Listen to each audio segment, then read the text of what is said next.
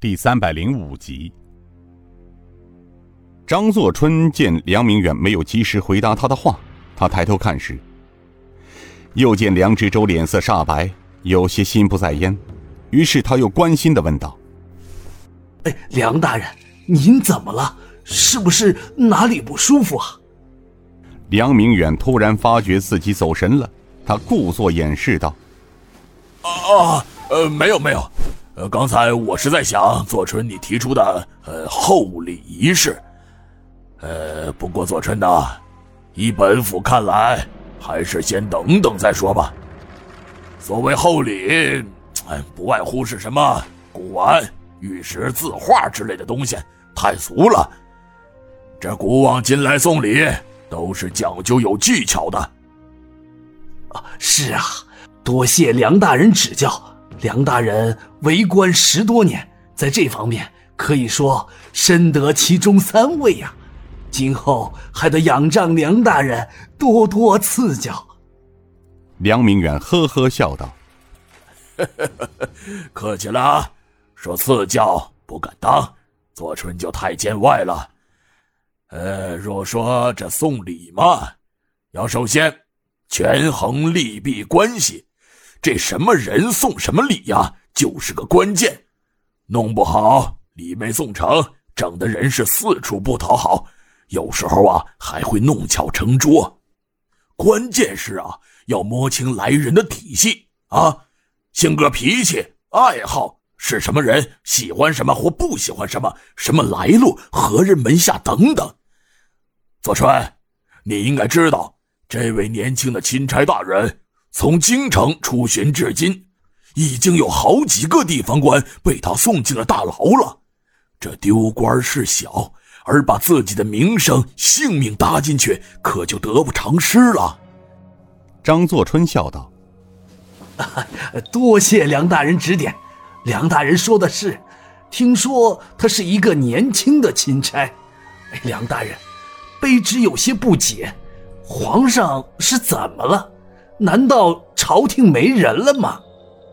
左川啊，你这么想就错了。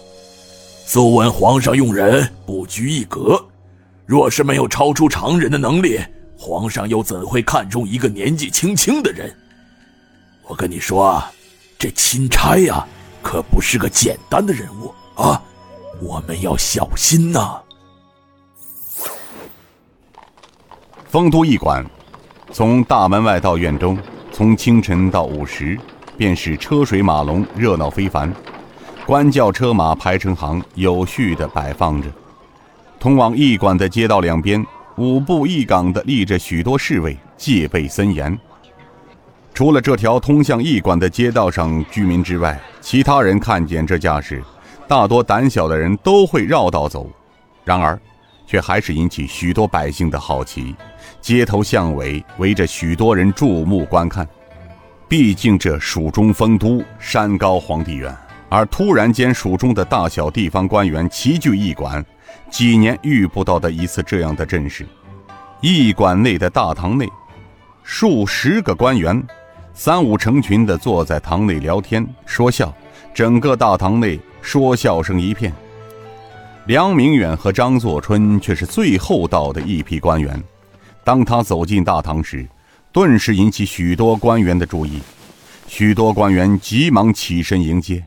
他毕竟是除了省府衙门外丰都最大的官员，而且众官员们都知道，这位梁知州可是手眼通天的人物，在他的身后可是当朝太师张权、吏部侍郎李玉春、马如年，就连知府苏国忠都要惧色三分的人物。他和张作春两人满脸堆笑着向里面走去。哎呀，知州大人！您来了，好久不见呐！梁大人，下官给您请安了。哎呀，梁大人发福了。一见面竟是些恭维之词，没什么新鲜的话。有一个姓苟的官员走到他面前，轻声问道：“梁大人，听说府上不安宁，怎么样？大人没事吧？”本来是几句关心的话。未曾想，却像是触动了梁明远的神经，不由得内心一阵刺痛，满脸的笑容瞬间而逝。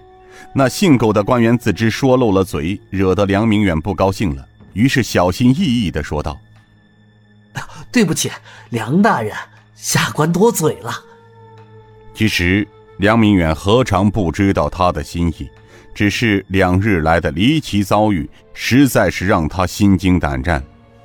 从这府中闹鬼到昨晚阴曹地府一游，可算是九死一生，在他心里种下了深深的阴影，挥之不去。他从接到钦差大人驾临丰都城的消息，心里就七上八下，一直打鼓似的不得平静，总是想着阎王殿阎君的那段话。他总觉得那只是一场梦，可是他又觉得那场梦太过真实，十八层地狱和阎王殿上的一切，却又是真真切切，让他不寒而栗。然而他又隐隐感到，昨日钦差的降临。是不是和他有关系？难道是自己的罪行败露了？钦差是朝廷派来抓捕他的？